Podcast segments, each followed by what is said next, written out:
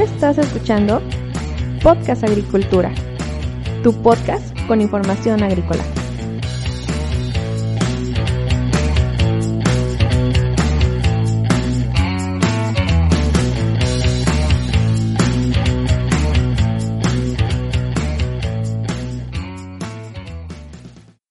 Hola, ¿qué tal? Yo soy Olmo Axayacat y en este episodio te voy a hablar sobre una nueva enzima que ha sido desarrollada y que puede descomponer el plástico en tiempo récord. Una noticia de mucha importancia para el sector agrícola, uno de los sectores que más utiliza componentes de plástico en su desarrollo. Antes de pasar al episodio, te quiero comentar que este programa está patrocinado por Netafim, el líder mundial en riego de precisión, y por su línea de goteros autocompensados, eh, me refiero a los goteros Uniram, UniWhite y también a los goteros DripNet. Si quieres saber más sobre esta línea de goteo autocompensada, puedes ir a www.netafim.com .com.mx, donde también podrás saber más sobre todos los productos y servicios que ofrece Netafi. Bueno, ahora sí voy a pasar al tema. Te quiero hablar sobre una enzima que descompone el plástico en tiempo récord. Agradezco al profesor Rommel Olivares de la Universidad Autónoma Chapingo por haberme enviado el enlace, pues me parece muy interesante. Y bueno, para el día de hoy eh, tocaba un tema sobre investigación o, tecnología agrícola y creo que este viene bastante bien. Resulta que un grupo de científicos ha combinado el poder de la petasa con el de la metasa, que son dos enzimas sintéticas que pueden descomponer los polímeros sintéticos. Y al combinar estas dos enzimas, se ha creado una superenzima que es tres veces más potente que la petasa y que puede descomponer el plástico con una, con una efectividad seis veces superior a la bacteria Ideonella sacaiensis. Quiero hablar sobre esta bacteria, la Ideonella sacaiensis. Es una bacteria del género Ideonella y esta bacteria fue hallada hace algunos años en el interior de una planta de reciclaje de botellas de plástico y resulta que pues encontró que tiene una cualidad muy interesante y es que tiene la capacidad de descomponer el teraftalato de polietileno, mejor conocido por todos nosotros como PET y descompone el PET en sus dos componentes, que es el ácido tereftalático y el etilenglicol. Ahora, lo más sorprendente de esta bacteria es que, como, mm, como sabemos, el PET hace apenas 70 años que existe, por lo cual esta bacteria ha evolucionado en tan solo 70 años que desde el punto de vista pues del desarrollo de, una especie viva, pues es un tiempo récord para el desarrollo y pues esta bacteria ha evolucionado para poder alimentarse justamente de este material que para nosotros actualmente constituye un problema eh, y constituye también este descubrimiento pues un enorme avance para el mundo del reciclaje y la utilización. A ver, la bacteria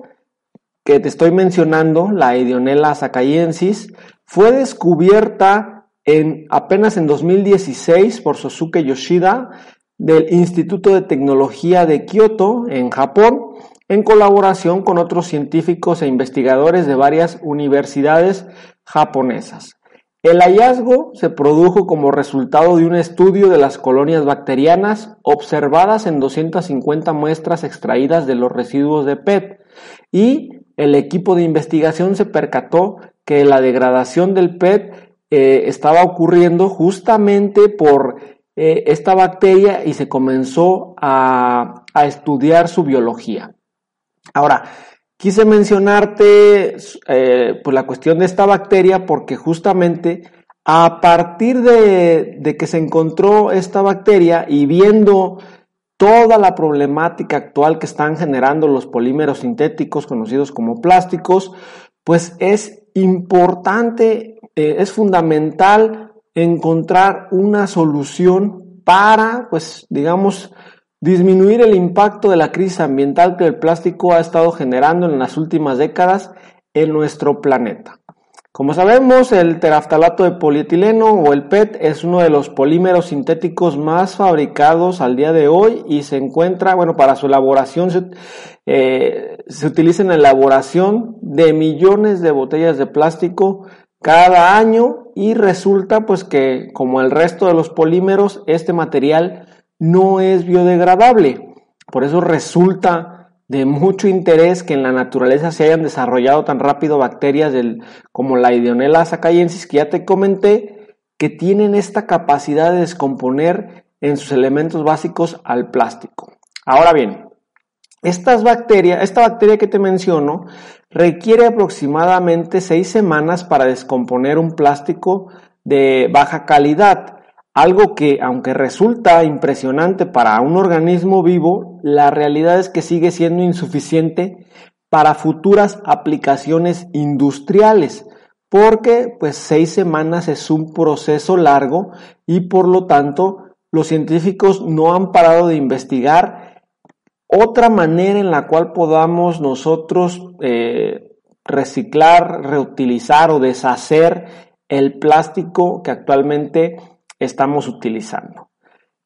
Por este motivo, muchos equipos de científicos pues, no han parado de, investigar el desarrollo de enzimas que puedan hacer la misma función que esta bacteria, pero de una forma mucho más eficiente. Fue así como en el 2018 un equipo de científicos logró la creación de la PETasa, que es una enzima que alcanza un rendimiento 20% superior que el de la bacteria. Ahora, ese mismo equipo que desarrolló la PETasa eh, ha combinado esta enzima con una enzima similar que es la metasa o MHE-tasa para, eh, pues para obtener un rendimiento aún mayor.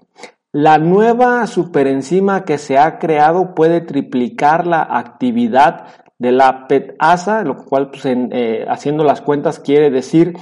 que esta nueva superenzima puede degradar el plástico 60% más rápido que la bacteria Idionella sacayensis y bueno, según este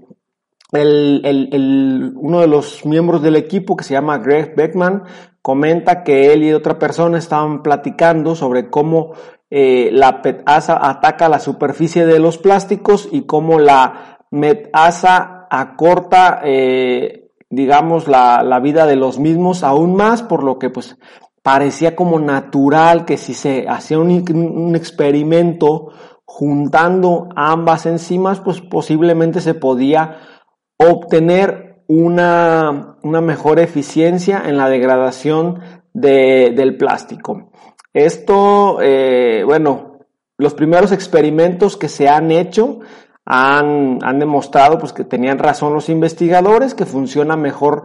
eh, funcionan mejor las enzimas si se combinan en una sola y pues de esta manera se sigue investigando. La nueva enzima pues, se llama metasa petasa, así le han puesto digamos los nombres de las dos enzimas juntos y funciona de forma similar a la, a la petasa sola, es decir, devuelve el PET a sus componentes básicos, lo que permite que se pueda fabricar eh, pues más, digamos, más plástico con, estos, con estos componentes o pues también se pueden reutilizar de manera más controlada, por lo que pues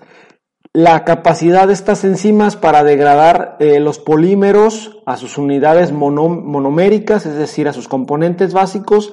resulta actualmente fundamental, pues es lo que se conoce, que podría ser la, mayor implementación tecnológica en cuestión de, reutilización, al menos en, varias décadas, y eh, aunque es un gran avance técnico, pues la realidad es que se necesita empezar a encontrarle aplicaciones más industriales, aplicaciones que puedan generar un negocio para que pues eh, estas investigaciones sean realmente no solo prometedoras, sino también fructíferas para el futuro. Y quise hablar sobre este artículo, pues porque considero que actualmente en la agricultura se está teniendo un grave problema de que no se sabe qué hacer con los plásticos pues que van sobrando, es decir, por ejemplo, en la zona donde se utiliza macrotúnel se llega de repente a desechar mucho plástico, por ahí hay algunas empresas que parece ser que lo llegan a comprar por kilo eh, y no desconozco realmente qué proceso eh, sufre ese plástico, si realmente es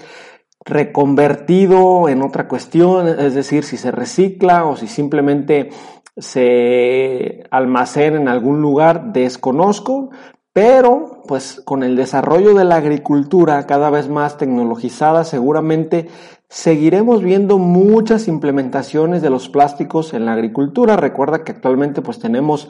eh, los plásticos no solo como cubiertas, sino también los tenemos en los sistemas de riego, en las mangueras, en los filtros, en los este, goteros. También este, pues por ahí llega a estar en, las, en las, macetas eh, tipo bolsa de plástico, en, en el gran cover.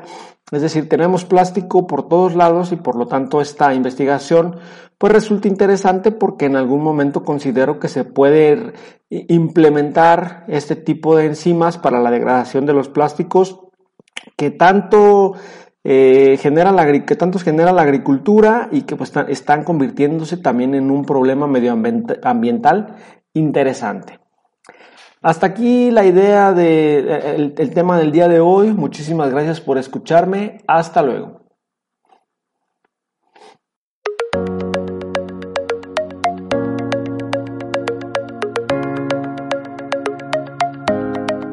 Hemos llegado al final de este episodio. Muchas gracias por escuchar Podcast Agricultura.